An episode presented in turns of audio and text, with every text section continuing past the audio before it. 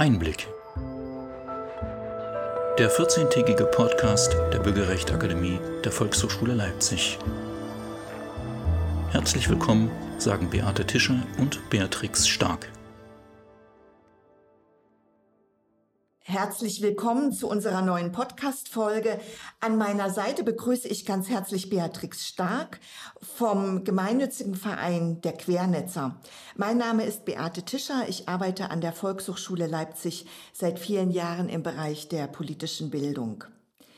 Die Wahlen zum Bundestag stehen heute am Tag unserer Aufnahme, das ist der 11. August, ja, vor der Tür wäre übertrieben, aber sie rücken immer näher. Und in den letzten Folgen haben wir auch genau zu diesem wichtigen Thema gesprochen, dass es einfach so unglaublich wichtig ist für die Menschen, dass sie sich in ihrer persönlichen Lebenssituation, in ihren Lebensverhältnissen gesehen und angenommen fühlen. Genau, und das hatten wir auch schon in unserem Podcast. Wir erinnern uns, als wir über die US-Wahlen gesprochen haben, da war das auch ein ganz, ganz wichtiges Thema. Und da wollen wir heute einigen Fragen nochmal nachgehen. Wir beziehen uns heute auf den Grundgesetzartikel 72.2. Der klingt ganz schön sperrig. Wir verlinken ihn lieber zur Sicherheit auf unserer Homepage und ein kleines Zitat, ein Auszug aus dem Artikel hat der Bund das Gesetzgebungsrecht, wenn und soweit die Herstellung gleichwertiger Lebensverhältnisse im Bundesgebiet oder die Wahrung der Rechts- oder Wirtschaftseinheit im gesamtstaatlichen Interesse eine bundesgesetzliche Regelung erforderlich macht.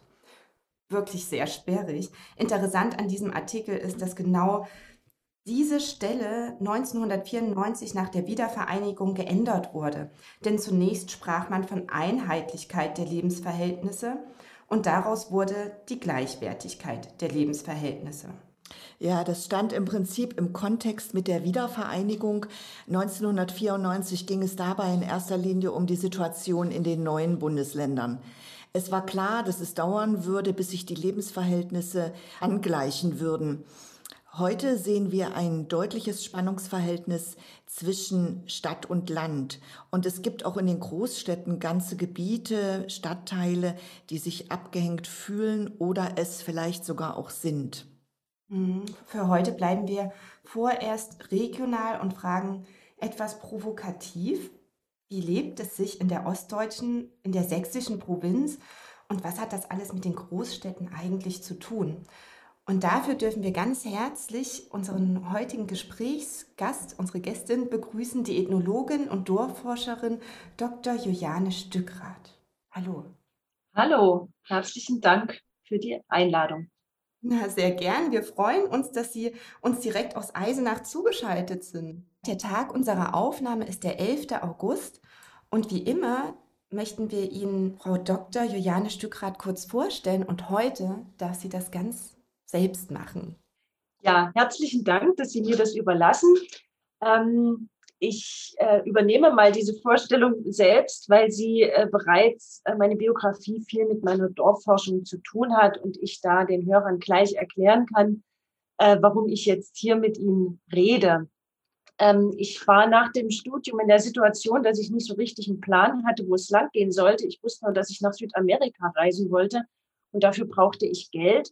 Und um das alles abzukürzen, ich habe einen Job bekommen in Bad Liebenwerda auf einer archäologischen Ausgrabung.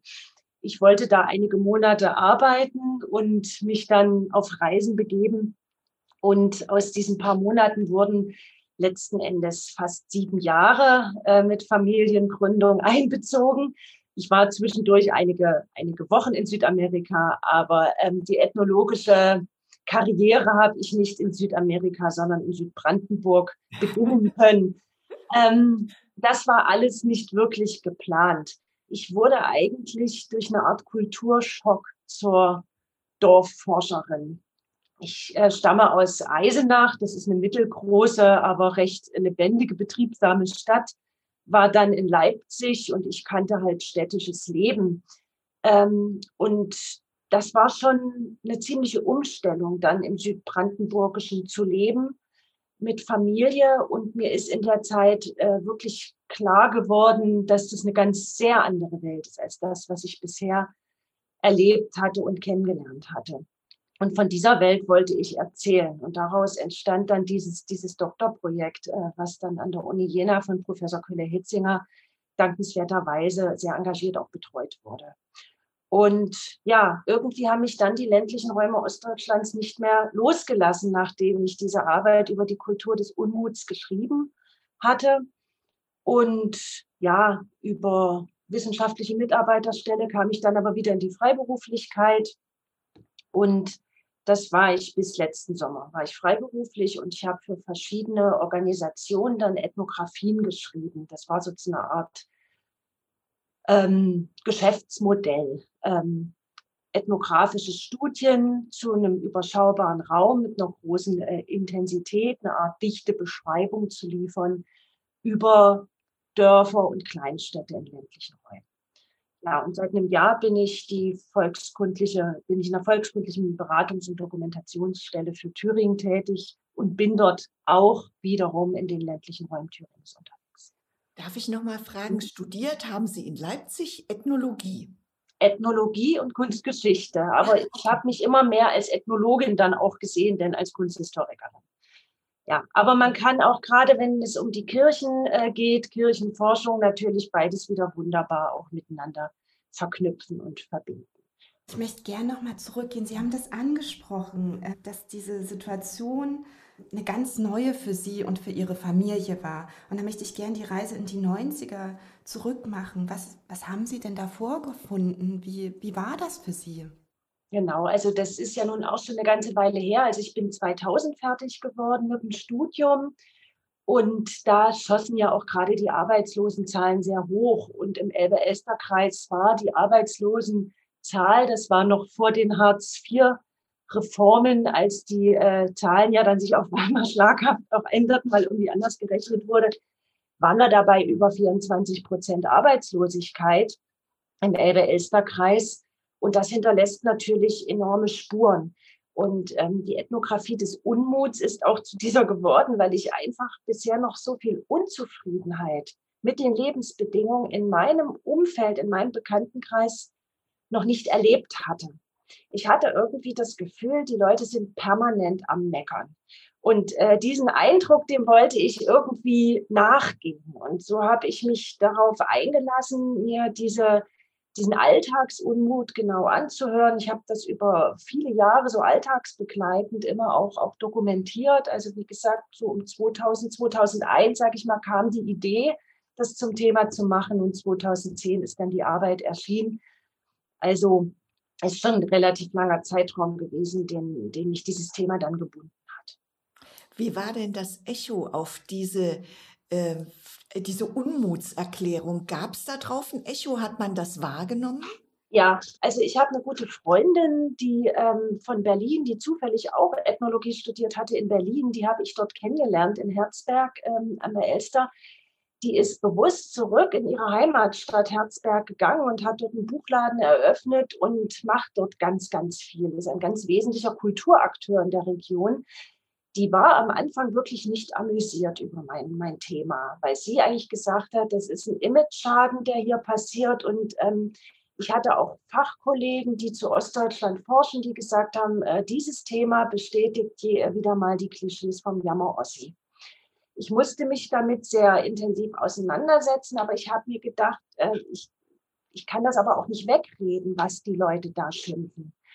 Ähm, und ich habe, also ich arbeite interpretativ und ich habe versucht, die Bilder, mit denen die Leute ihren Unmut auch zum Ausdruck gebracht haben, zu interpretieren und eigentlich ähm, das Leiden der Menschheit, also de, oder dieser Menschen an ihrer Welt über dieser Bilder zu ergründen. Und dieser Ansatz kam dann doch ganz gut an. Also ich war dann, als das Buch gedruckt war, in Bad Liebenwerda und auch in Finsterwalde und, und äh, habe das Buch vorgestellt es war sehr, sehr voll und ähm, ich habe eigentlich fast nur positives Echo bekommen. Die Leute haben gesagt, genau so ist es. So sind die Leute hier. So geht's uns. Und das ist natürlich ein großes Lob für eine Ethnologin, ähm, dass die Arbeit nicht komplett verrissen wurde. Also ich hatte am Anfang Angst, dass meine Autoreifen zerstochen sind, wenn ich wieder rauskomme, aber dem war gar nicht so. Im Gegensatz, die Leute haben, haben wirklich auch die Bücher mir dann abgekauft und damit hätte ich gar nicht gerechnet. Das ist wirklich toll. Also ich habe, bevor ich Sie sozusagen kennengelernt habe, gar nicht gewusst, dass man noch als Ethnologin in Deutschland unterwegs sein kann, weil das Klischee ist ja, ähm, Völker zu entdecken, die noch nicht entdeckt wurden in Südamerika oder wie auch immer. Humboldt ist unterwegs. Ähm, das finde ich wirklich spannend und ich glaube, das ist auch so viele Jahre später eine total wichtige Arbeit, um zu verstehen, was ist da eigentlich damals passiert. Die Transformationsjahre, die waren, glaube ich, für alle, die aus dem Osten Deutschlands kommen, sehr, sehr harte Jahre mit wirklich vielen Brüchen. Ähm, was haben Sie denn ganz konkret in den Dörfern erlebt? Wie sahen diese Brüche ganz konkret aus? Warum waren denn die Menschen so unzufrieden? Hm. Auch da würde ich gerne wieder persönlich anfangen. Ich muss sagen, ich habe den, den wirklichen Zugang zum Feld über die Volkskunde erst bekommen. Die Volkskunde als wissenschaftlich, die Wissenschaft, die sich ja mit der eigenen Kultur befasst, ich möchte das hier gar nicht ausführen, warum ich froh bin über den Wechsel in die Volkskunde, weil ich mich als Ethnologin, gerade als ich in Südamerika unterwegs war, zunehmend unwohl gefühlt habe. Doch so ein bisschen dieser koloniale Gedanke schwang immer so ein bisschen mit, dass man das sich leisten kann, das Geld hat, da unterwegs zu sein. Eine Indianerin aus Argentinien hat mir auch mal gesagt, du kommst hierher, sammelst unsere Geschichte und machst in deinem Land damit Karriere. Äh, das waren alles so Dinge, mit denen ich mich nicht so ganz wohl gefühlt habe. Insofern bin ich sehr, sehr froh, in die Volkskunde gewechselt zu sein und diesen Diskussionen damit auch aus dem Weg gehen zu können und im eigenen Land zu forschen. Die Themen sind ja genauso interessant bei uns wie, wie in Südamerika. Das nur als, als Randbemerkung. Auch hier muss ich sagen, die Unterschiede zu den ländlichen Räumen, gerade in Brandenburg, waren eben auch persönliche. Ich komme zum Beispiel aus einer sehr der christlichen Familie und wir haben sehr aktiv die friedliche Revolution in unserer Stadt miterlebt. Ich war also auf Demonstrationen und ich habe mich da sehr wohl gefühlt und es war für mich, ich war damals 14, eine ganz große Zeit und es ist für mich ein Riesenschatz in meiner Biografie, dass wenn man selber in so einem Umbruch ist, in der Pubertät, selber eine so friedliche Revolution miterleben kann. Da habe ich also immer sehr viel Energie mit rausgenommen. Nun kam ich in eine Region, in der es eigentlich keine Montagsdemonstration gab. Und wenn nur ganz kleine. Und da haben nur ein paar dran teilgenommen. Eisenach liegt auch direkt an der Grenze. Wir sind also einen Tag später saßen wir schon im Trabi und haben also diese Grenzöffnungseuphorie miterleben können. Dort war ich in einer Region, wo die Leute teilweise noch Wochen gewartet haben, bis sie dann mal im Westen rübergefahren sind. Also ich habe gemerkt, das erste Mal eigentlich wirklich bewusst, dass dieses Erleben der friedlichen Revolution sehr, sehr unterschiedlich ist in Ostdeutschland. Ich habe gemerkt, dass wir nicht irgendwie eine homogene Gruppe sind, die alle irgendwie das Gleiche erlebt haben, sondern dass jeder seine eigene Geschichte erlebt hat. Die Ostdeutschen sind nicht homogen. Das muss man, glaube ich, auch immer wieder klar machen. Ja. sind eine sehr, sehr heterogene Gesellschaft mit sehr, sehr unterschiedlichen Einstellungen. Zur DDR sind wir in, in diese sogenannte Wende gegangen und so sind wir natürlich, haben wir auch weiter das Leben dann äh, bewertet nach der sogenannten Wende. Also das erst habe ich mit Mitte 20 damals erstmal mir wirklich bewusst gemacht. Für die Leute, die ich da in den Dörfern in Brandenburg getroffen habe, war eigentlich diese, die haben eben auch viel von Wende und gar nicht so von Revolution gesprochen, war irgendwann der Konsum zu und irgendwann wurden die Stellen in der LPG massiv reduziert und irgendwann war halt der Bahnanschluss weg. Und das war für die das Erleben dieses gesellschaftlichen Umbruchs. Ich habe immer gesagt, denen fehlt die revolutionäre Euphorie, die meine Familie und mein Freundeskreis äh, über diese Transformationsjahre auch noch hinweggetragen hat. Ja. Das kannten die irgendwie so kaum. Also und, und das äh, macht eben dann auch die Bewertung dieser, dieser Erlebnisse anders. Also ich glaube, die hatten nicht so das Gefühl, da aktiv etwas mitgestaltet zu haben, sondern dass sie da in, in etwas hineingeraten sind, was, was sie schwer noch selber steuern konnten. Das finde ich jetzt sehr spannend, weil mhm. in diese Richtung habe ich noch nie gedacht. Danke. Äh, ähm, es gibt einen schönen Aufsatz, das, äh, der hat mir da auch noch mal ein bisschen Klarheit gesetzt. Die verspätete Revolution der Kleinstädte heißt der von einem Soziologen Weiß, halt der mit Nachnamen. Und der hat das sehr gut, gerade auch für den ehemaligen Bezirk Cottbus beschrieben. Mhm. Mhm. Dann hatte man die Transformation gerade so überstanden? Man könnte denken, na ja, jetzt erholte sich der ländliche Raum und kam so langsam in der wiedervereinigten Bundesrepublik an. Und das war dann die Zeit, in der die Gebietsreformen begannen. Und das ist, glaube ich, ein Problem, also egal, ob man in Mecklenburg-Vorpommern wohnt, in Thüringen, in Brandenburg oder bei uns in Sachsen. Ich habe persönlich erfahren, dass in den kleinen Dörfern in Thüringen plötzlich die Namen verschwanden. Die hießen also nicht mehr Großbodungen, Bischofferode, Neustadt, wie auch immer, sondern plötzlich hießen die alle am Omberg. Obwohl sie eine völlig andere Geschichte hatten. Sie waren zum Teil katholisch, zum Teil evangelisch, was im Eichsfeld eine ganz wichtige Rolle spielt. Die Menschen haben völlig anders gedacht und plötzlich sollten sie ein Dorf sein. Welche Auswirkungen hat so etwas auf Menschen, wenn ihnen von außen so eine Gebietsreform, die sie selbst nicht wollten, übergestülpt wird? Ja, dieses Thema, das kam wirklich über den Unmut zu mir ich wäre als Ethnologin wahrscheinlich nie auf die Idee gekommen, über Gemeindegebietsreform zu schreiben. Ich hielt das immer für ein verwaltungswissenschaftliches Thema, wenn denn nicht die Brandenburger im Elbe-Elster-Kreis so viel darüber geschimpft hätten.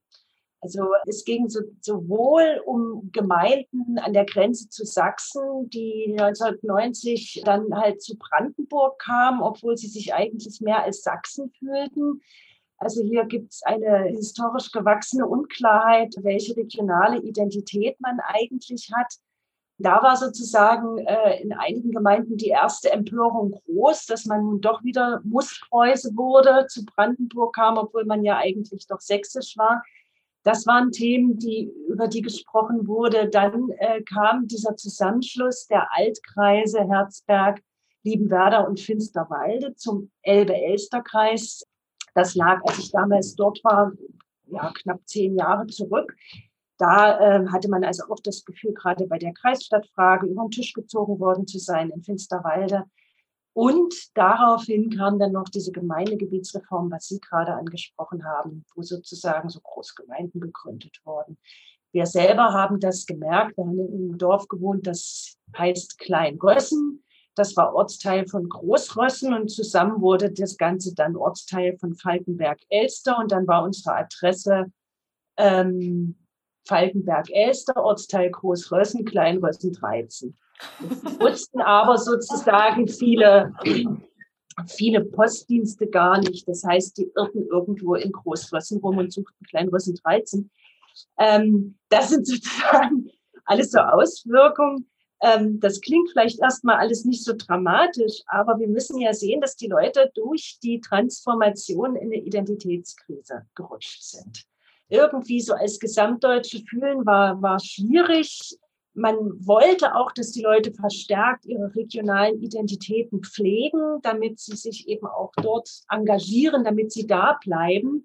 Aber diese regionalen Identitäten sind eben wirklich massiv auf die Probe gestellt worden es gibt ja, was Sie auch fürs Eisfeld schon sagten, immer auch irgendwie in gewisser Weise Konkurrenz zwischen den Städten. Das kann oder auch den Dörfern. Das kann durchaus was Belebendes sein. Das ist über Jahrhunderte gewachsen. Das kann äh, zum Wettbewerb anregen. Aber wenn man das dann zusammenpackt, geht es eben auch darum, dass man das Gefühl hat, man passt nicht zusammen oder der andere übervorteilt. Und das sind alles Diskussionen, die zu sehr viel Reibungsverlusten führen. Und um das abzuschließen, versprochen wurde ja mit diesen Großgemeinden, mit diesen Riesenstrukturen, die für viele kaum noch übersichtlich sind, dass damit sozusagen äh, Gelder gebunden äh, oder, oder freigesetzt werden, dass es also Geld spart, dass es Kosten spart. Und dieses Versprechen hat sich meines Erachtens kaum eingelöst. Mhm. Also es ist nicht so, dass es dadurch den Gemeinden und Kommunen wirklich besser geht sondern eher, dass, dass so dieses, dieser Kampf um die Mittel irgendwie auf ein größeres Gebiet jetzt noch verteilt wurde. Und ähm, das halte ich, gerade wenn man will, dass die Leute vor Ort sich engagieren, für ein großes Problem, weil ähm, die, auch die Verantwortlichkeiten ihnen nicht mehr klar sind. Ich würde das an einem kurzen Beispiel vielleicht mehr illustrieren ich war in einem Dorf bei Leipzig und habe dann meine Kirchenforschung gemacht und da war der Vorsitzende vom Heimatverein. Die machen einmal im Jahr ein Dorffest mit einem, mit so einem Fackelumzug, der dann irgendwo ein Laternenumzug äh, für die Kinder. Und dazu muss die Straße gesperrt werden. Und da hat er gesagt, früher habe ich das hier mit dem Ortsbürgermeister beim Bier geklärt. Dann wurden die Dörfer zusammengelegt. Da musste ich mit dem Fahrrad rüberfahren und zur Sprechzeit vom Ortsbürgermeister da sein. Das ging auch noch. Jetzt sind wir ein Ortsteil von Wurzen. Jetzt muss ich das schriftlich beantragen. Und das kostet mich sogar noch Geld. Und weil ich dann nach dem Fest gleich irgendwie in Urlaub gefahren bin, kann man das nicht rechtzeitig bezahlen. Da muss man auch noch Strafen bezahlen. Ich sage Ihnen ganz ehrlich, mir macht das alles keinen Spaß mehr. Und diese kurze äh, Geschichte, die hat mir eigentlich verdeutlicht, was abstrakt sinnvoll klingt, ist eben für die praktische Umsetzung eben eine Riesenherausforderung für die Leute. Und das führt eben dann zu so Frustration, dass Leute auch berechtigterweise keine Lust mehr haben auf Ehrenämter. Das sind so, so Folgen. Oder eine Folge in einem sächsischen Dorf im, im Vogtland, wo durch die Zusammenlegung der Gemeinden äh, eben Verwaltungsgebäude überflüssig werden.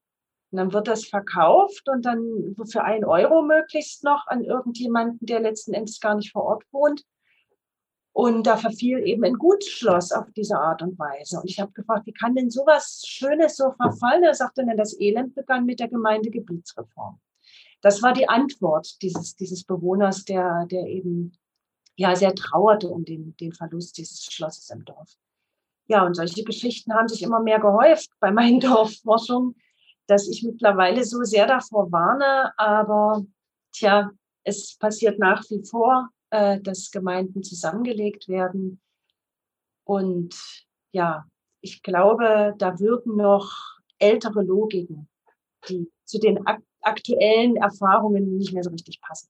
Ja, Frau Stückrath, aus, aus Ihrer Sicht, was wäre denn eigentlich sinnvoll, um diesen Entwicklungen was entgegenzusetzen, um dieser Frustration auch vielleicht vorbeugen zu können oder dort, wo das eben schon geschehen ist, auch ansetzen zu können? Ja, gibt es verschiedene Ansätze. Auf der einen Seite, ich war auch in vielen Dörfern, wo ich sagen muss, da funktioniert viel.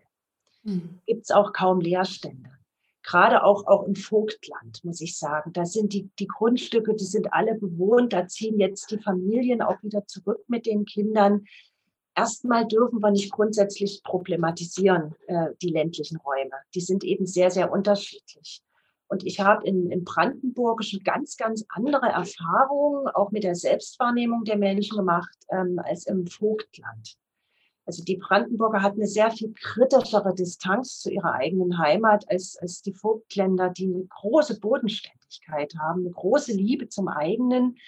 Hier müssen wir in der Wahrnehmung unglaublich differenzieren. Jedes Dorf tickt anders und wir müssen versuchen, die, die Logik jedes eigenen Dorfes zu verstehen und ähm, sehr individuell ähm, ansetzen, wenn wir, ja, wenn wir über die Dörfer reden oder mit denen arbeiten wollen. Das ist das Erste.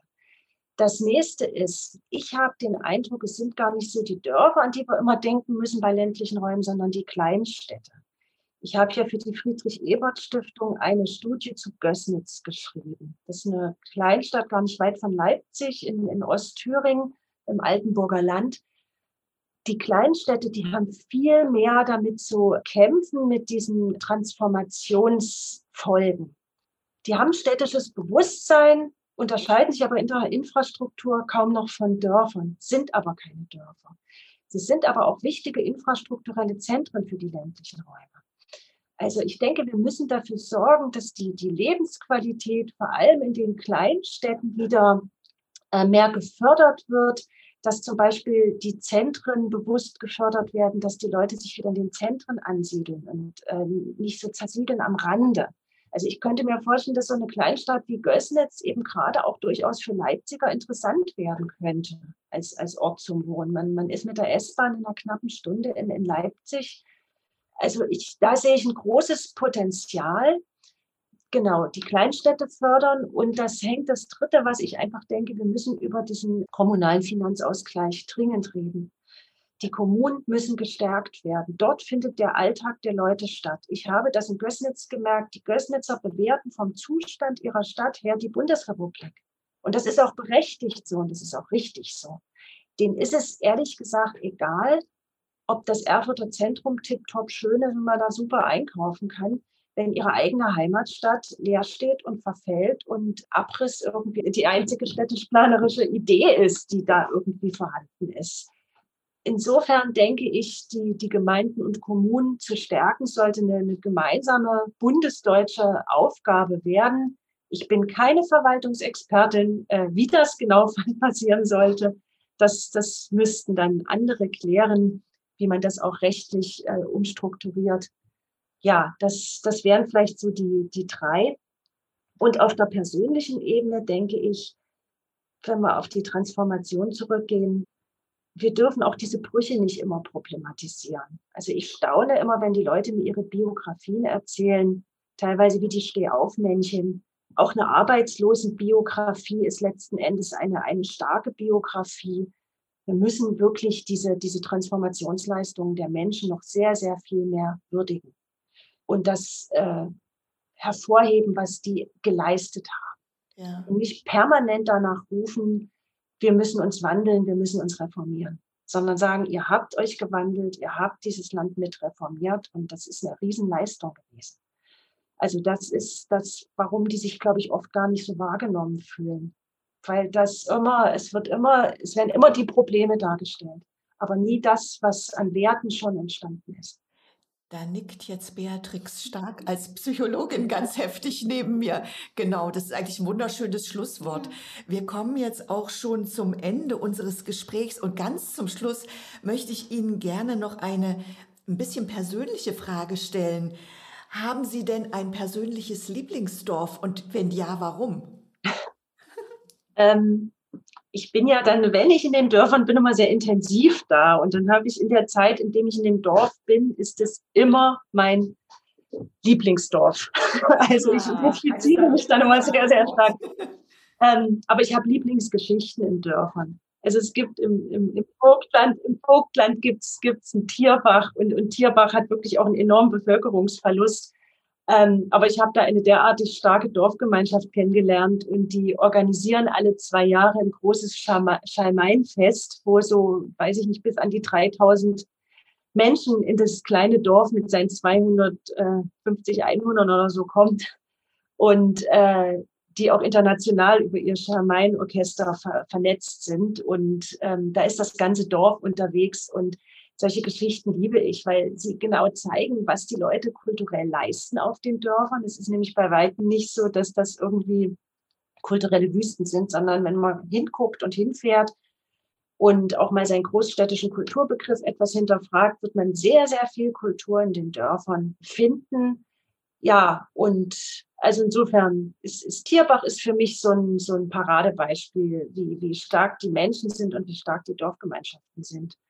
Aber ansonsten, ich könnte jetzt über jedes Dorf so eine, so eine Geschichte erzählen. Ähm, ich muss auch sagen, ich bin in den letzten Jahren äh, von der Unmutsforschung immer mehr zur Mutforschung hingekommen. Das ist auch eine persönliche Entwicklung, dass ich mittlerweile sehr viel optimistischer auf die ländlichen Räume in Ostdeutschland blicke. Das hat auch was einfach mit diesen vielen guten Geschichten zu tun, die ich gehört habe. Ach, ist das schön. Das ist so schön zu hören und auch, dass wir diese Reise jetzt durch den ganzen Podcast ja mitmachen durften, ja, von diesem Unmut zum Mut. Also großartig. Und damit möchten wir uns schon verabschieden von Ihnen, von Dr. Juliane Stückrath, Ethnologin und Dorfforscherin. Und wir möchten Ihnen noch ein ganz besonderes Dankeschön für dieses Gespräch auf den Weg senden. Das ist eine Volkshochschultasse. Oh, wie schön. genau, es ist ganz bunt und da steht Vielfalt zusammen genießen. Und so dürfen Sie beim nächsten Kaffee oder Tee gerne an uns denken und an die Reise. Liebe Hörerinnen und Hörer, wir haben Juliane Stückrath gerade verabschiedet und befinden uns im Nachklang. Mhm. Und da bin mhm. ich ganz neugierig, was die Beate uns heute mitgebracht hat. Ich habe gar nicht inhaltlich so viel Neues mitgebracht. Einfach nochmal so ein Feedback. Die Juliane Stückrath ist eine beeindruckende Gesprächspartnerin, weil sie sich so leidenschaftlich für Dörfer und Kleinstädte einsetzt. Im Vorgespräch, Bia, du erinnerst dich, ähm, da sagte sie nochmal ganz deutlich, dass sie eigentlich sehr müde ist, immer wieder über dieses Thema zu reden. Sie tut es ja auch schon sehr lange, seit mhm. fast 30 Jahren. Und weil die Veränderungsprozesse einfach so extrem lange brauchen. Und sie hat absolut dazu aufgerufen, das hat sie ja eben auch im Podcast nochmal getan, in dieser Folge, dass die Verwaltungen endlich aufhören müssen, nur auf Effizienz und Geldsparen zu schauen. Schluss mit den immer größeren Verwaltungseinheiten, weil das funktioniert nicht. Wir in Leipzig sind sehr stolz auf unsere Beteiligungskonzepte und versuchen das Ehrenamt auch sehr zu fördern. Also das wird in der Stadtverwaltung wirklich hochgehalten und da gibt man sich große Mühe. Und genau an dieser Stelle können wir aber unglaublich viel von funktionierenden Dörfern lernen. Hier macht man mit, weil man dazugehört oder weil man dazugehören will oder auch dazugehören muss.